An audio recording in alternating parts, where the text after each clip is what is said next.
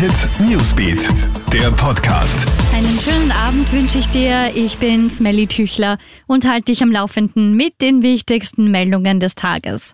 Der Impfturbo ist angelaufen. Diese Worte kommen heute von Bundeskanzler Sebastian Kurz und zwar nach einem Arbeitsgespräch anlässlich der vorgezogenen Lieferung von einer Million BioNTech-Pfizer-Dosen. Man sei auf einem sehr, sehr guten Weg, bis Ende Juni alle zu impfen, die das auch wollen. So kurz. Auch Gesundheitsminister Wolfgang Mückstein zeigt sich zufrieden. Bis Ende April könnten 33 Prozent der über 16-Jährigen geimpft sein bis Ende Mai 50 und bis Ende Juni 75 Prozent.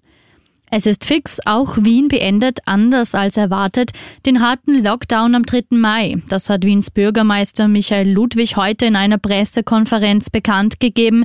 Handel und körpernahe Dienstleistungen sollen ab diesem Zeitpunkt wieder öffnen.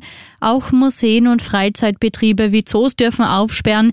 Das natürlich alles unter strengen Sicherheitsvorkehrungen. Die Gastronomie bleibt geschlossen. Entfallen wird allerdings die Maskenpflicht an fünf stark frequentierten öffentlichen Plätzen.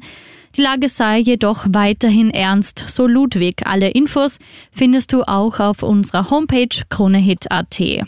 Killt ein Tiroler Mundspray wirklich Coronaviren? Ein Medizin- und Kosmetikhersteller mit Sitz in Hall hat ein antibakterielles Mundspray hergestellt, das eigentlich für die Mundhygiene gedacht ist. Jetzt hat man mit mehreren Tests nachgewiesen, dass dieses Spray auch Coronaviren fast völlig auslöscht.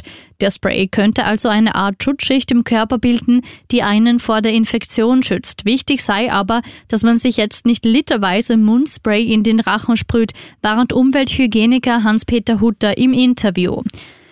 Und Eltern sollen Kinder vor dem Wickeln um Erlaubnis fragen. Das fordert jetzt eine Pädagogin und Sexualtherapeutin aus den USA. Laut ihr sollen Kinder von Geburt an die Selbstbestimmung ihres Körpers lernen.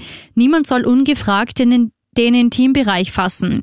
Daher sollten auch Mama und Papa den Nachwuchs vor dem Wickeln fragen, ob das Windelwechseln in Ordnung sei. Bei Babys und Säuglingen, die natürlich noch nicht antworten können, soll man Augenkontakt halten und die Reaktion entsprechend interpretieren. Kollegen aus Österreich halten von der Idee jedoch nichts. Das erklärt uns Kinderpsychologe Roland Bugram im Interview.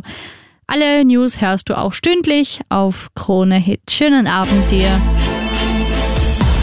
Krone Hit Newsbeat, der Podcast.